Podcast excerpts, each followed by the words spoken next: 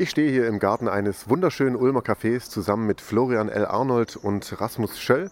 Die beiden veranstalten die Literaturwoche Donau jetzt zum fünften Mal 2017 vom 24. April bis zum 7. Mai. Was sind denn so die Highlights? Deine Lieblingsfrage, Florian? Absolut meine Lieblingsfrage. Es sind alles Highlights, aber wir haben natürlich ein paar besonders schöne Dinge, zu denen wir ganz herzlich einladen wollen. Zum Beispiel am 26. April haben wir Anna Kim, die große Heimkehr, ein wunderschöner großer Roman über Korea äh, im Surkamp Verlag erschienen. Ganz wunderbare Sache. An welchem Tag? Am 26. April in der Museumsgesellschaft in Ulm. Was ist so dein Highlight, Rasmus? Ich freue mich also ganz arg und ganz äh, besonders eigentlich auf das Abschlussfestival ähm, am 6. Mai, das ist ein Samstag. Ähm, und da legen wir so richtig los. Also da gibt es so eine kleine Slow-Food-Geschichte auch. Also Damburger wird da sein und äh, Gutes von hier wird was machen und Axel Klei wird Kaffee geben. Und dann haben wir natürlich großartige Literatur und viel, viel, viel Musik. Und äh, bei eurem Abschlussfest, da ist auch der Marco Kerler dabei und der ist ja im Zuge der Literaturwoche Donau der Stadtschreiber. Was ist das denn?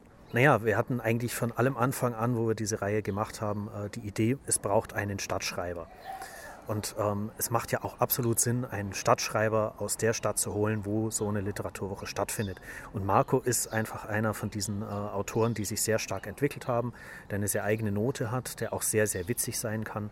Ähm, und wir freuen uns einfach darauf, dass er zur Literaturwoche literarisch arbeiten wird. Er wird auch bei den Abenden dabei sein und die so ein bisschen literarisch äh, durchwühlen und durcharbeiten und wird uns dann also am 6. Mai ab 15 Uhr die Ergebnisse seiner Forschungsarbeit vorstellen. Das ist jetzt die fünfte Literaturwoche. Wie hat sich das so entwickelt? Seid ihr zufrieden? Ja, sehr. Also ich, ich, ich glaube, das äh, wächst so ganz organisch jedes Jahr ein bisschen. Und ich glaube, dass wir dieses Jahr es geschafft haben, nochmal ein bisschen mehr Programm äh, zu machen als, als, letztes Jahr. Und auch mit gerade, dass wir jeden, wirklich jeden Abend eigentlich jetzt eine Lesung haben, ähm, ist auch toll. Also einen Autor da haben. Ja. Ihr habt es auf eine Vereinsbasis gestellt, damit es auch irgendwann mal vielleicht ohne euch läuft. Was ist das für ein Verein? Wie kann man da Mitglied werden, wenn man möchte? Also der Verein heißt einfach Literatursalon und ähm, Mitglied werden kann einfach jeder. Wir verlangen gar nichts, nur ein bisschen Beitrag. Das ist sehr niederschwellig. Das sind 20 Euro für einen Erwachsenen und Kinder und Schüler und Studenten ähm, sind mit 5 Euro im Jahr dabei. Und ähm, es geht einfach wirklich darum, äh, Schwellenängste abzubauen. Jeder kann teilnehmen dort und äh, einfach mitkriegen, dass Literatur nichts Elitäres ist und nichts für einen kleinen Zirkel, sondern dass einfach wirklich jeder damit in Berührung kommen kann. Jeder kann auch bei der Literaturwoche zum Beispiel einfach direkt auf einen Autor, auf einen Verleger zugehen, mit dem ins Gespräch kommen. Also das ist, glaube ich, auch so ein bisschen so ein Markenzeichen, was wir da auch etablieren wollen. Äh, da so Berührungsängste oder einfach so die Vorstellung, äh, da gibt es so eine Trennschicht, äh, das einfach abzubauen. Ihr arbeitet mit ganz vielen kleinen Verlagen zusammen. Warum sind es ausgerechnet die kleinen Verlage? Und ihr habt ja selber auch einen kleinen Verlag gegründet. Ähm, sind jetzt ein paar Fragen auf einmal. Was fällt euch dazu ein? Also äh, ich mache jetzt mal das äh, mit den kleinen Verlagen. Es sind ja nicht nur kleine Verlage, sondern, äh, um es präzise zu sagen, unabhängige Verlage. Das heißt, es sind also keine äh, Konzernverlage, keine Großverlage, sondern es sind Verlage, die von Inhabern geführt werden, von Leuten, die das mit Herzblut machen, wo der Verleger ganz persönlich noch jeden Autor kennt, wo der Verleger jedes Buch auch selber noch liest und äh, quasi äh, grünes Licht dafür gibt. Und das ist uns wichtig. Und es ist uns wichtig auch darzustellen, wie wichtig es ist für eine lebendige und vielgestaltige Literaturlandschaft, dass ich als Verleger ein solches Buch vertrete und warum ich das vertrete. Und das ist das, was man bei der Literaturwoche mitbekommt. Da sind also Autoren da, aber auch oft eben Verleger.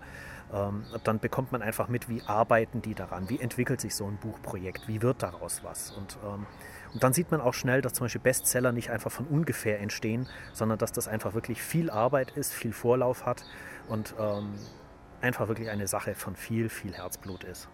Ihr habt in eurem eigenen Verlag Topalian und Milani jetzt euer fünftes Buch rausgebracht. Zum einen, wie läuft es mit dem Verlag so und was für Verlage gibt es noch so auf der Literaturwoche, die man vielleicht mal nennt, weil die kennt ja wahrscheinlich nicht wirklich jeder.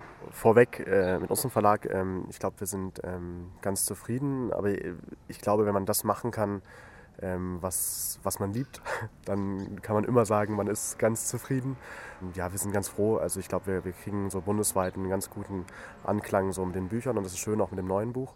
Und jetzt natürlich zu unseren Verlegerkollegen, ähm, die eben auch so an vorderster Front, kann man so sagen, hat man so ein bisschen das Gefühl, kämpfen für gute Literatur, die es so nicht immer so einfach hat, weil eben auch die großen Werbeetats nicht so da sind, ähm, aber die wirklich wert sind, gelesen zu werden. Also auf jeden Fall der Cast Verlag, da kommt dann die Frau Kassing in die Kriesbad Galerie und zwar am 2. Mai, das ist ein Dienstag. Und ähm, die hat sich spezialisiert auf äh, japanische Literatur. Sie macht eigentlich nur japanische Literatur. Und da hat sie ein, ein, ein, ein wirklich, man kann sagen, ein irres Ding wiederentdeckt oder überhaupt entdeckt für die deutsche Literatur. Und es ist äh, Das sei, heißt der Autor, ähm, gezeichnet heißt das Buch. Und das ist äh, ein Stück Weltliteratur und, und, und wir kannten das in Deutschland einfach gar nicht. Und, und, und sie sagt, nein, ich mache das jetzt, ich setze das um und, und, und, und dann hat man auf einmal eine Sache, die, die gefehlt hat. Ja. Neben der ganzen Literatur habt ihr auch ganz viel Musik dabei. Wollt ihr da noch ein Wort zu verlieren? Also ähm, ich fange mal an. Es war eigentlich immer so, dass ähm, Musik dabei sein sollte. Ähm, schlicht und ergreifend, weil Musik, ähm, Literatur, auch bildende Kunst, das alles geht nahtlos, finde ich, ineinander über. Es bereichert sich gegenseitig, es gehört auch einfach dazu. Wir haben auch sehr schöne äh, Begegnungen dann auch immer gehabt von Autoren und Musikern.